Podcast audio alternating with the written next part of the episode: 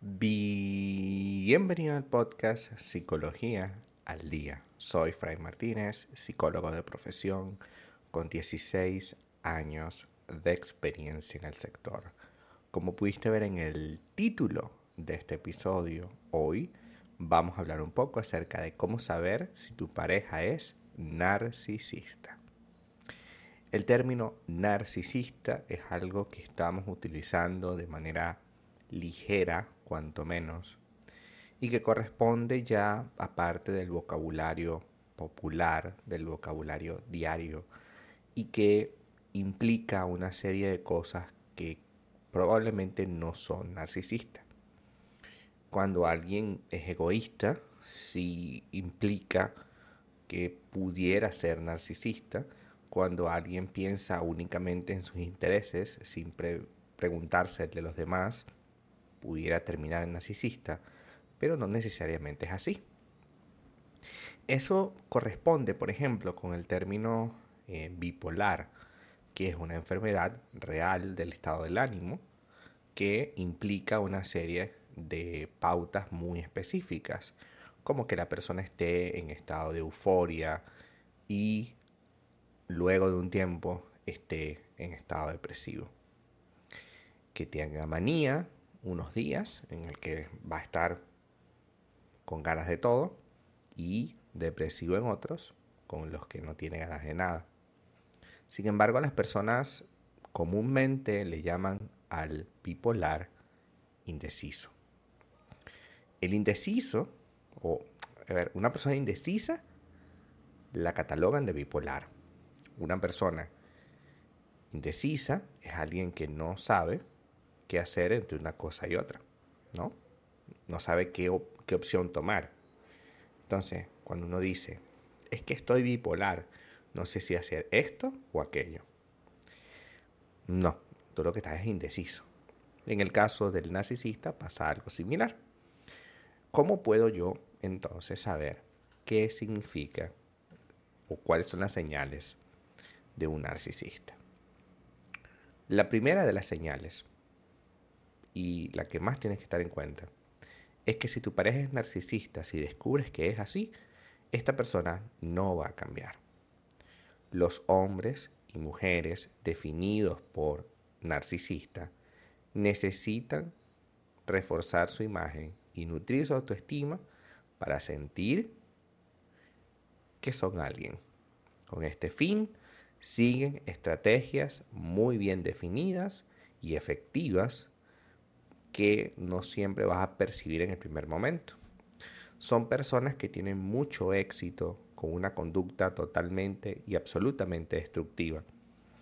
Y al tener éxito, pues les va a ser muy difícil poder em, cambiarlas. Aparte de eso, que sería reconocer que tienen un problema, cosa que el narcisista no hace. Siempre acusa a los demás de crear los problemas y de que a partir de cierta conducta de los demás el problema existe. Yo creo que por ahí empieza la cosa. Cuando tú tienes esperanzas de que esa persona cambie, pese a todo lo que sea, entonces te quedas aferrada a la posibilidad y por eso no te vas de ahí. A pesar de todos los malos tratos que recibes, si te quedas aferrada a la posibilidad de que esta persona cambie, pues sin duda estamos frente a un narcisista. Si te quedas aferrada a lo bonito que vives con esa persona, sin duda estamos frente a un narcisista, ya que el narcisista tiene una relación asimétrica contigo. Las relaciones asimétricas son aquellas en las que uno de los integrantes ejerce control total sobre el otro. Y aquello de tener la esperanza, pequeña o grande, de que mi pareja pueda ser distinta, es sin duda un mecanismo de control, ya que tu pareja te vendió en algún momento de la relación que era alguien interesante, agradable, cercano, empático, y te quedaste con esa imagen. Hoy no es ni la sombra de esa persona pero te quedaste con esa imagen porque eso fue lo que te grabó desde el principio. Eso fue lo que hizo que tú te convencieras que esta persona es más de lo que hoy aparenta. Sin embargo, eso lo hizo con el fin de controlarte, porque ese es el chiste de las relaciones narcisistas, controlarte. Esta persona sabía, tiene conocimiento y es muy hábil a la hora de venderte cosas, a la hora de ofrecerte algo que tú le puedas comprar. Y no me refiero a algo material, sino a una conducta. Saben cómo venderse como personas. La pareja narcisista busca tener control sobre ti y para ello recurre a la manipulación. Las personas que tienen relación con un narcisista sufren desde un abuso verbal pequeñito, no te pongas eso que te ves gorda, hasta físico y abuso encubierto. Reciben maltrato físico porque pueden recibir hasta golpes y reciben abuso encubierto como por ejemplo extorsión emocional, les encanta hacerse la víctima y amenazan con lastimarse a sí mismos, me voy a tal cosa si tú me dejas. Voy a hacer tal otra y voy a desaparecer si tú no haces tal otra. Una estrategia cruel es crear un conflicto con otras esas personas, crear un conflicto con otras en las que tú te ves involucrada o involucrado.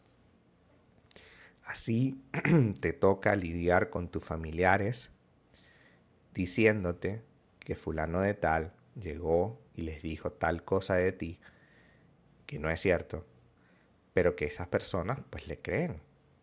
Fulanito me dijo que tú hiciste tal cosa, ¿cómo se te ocurre? ¿Cómo es posible?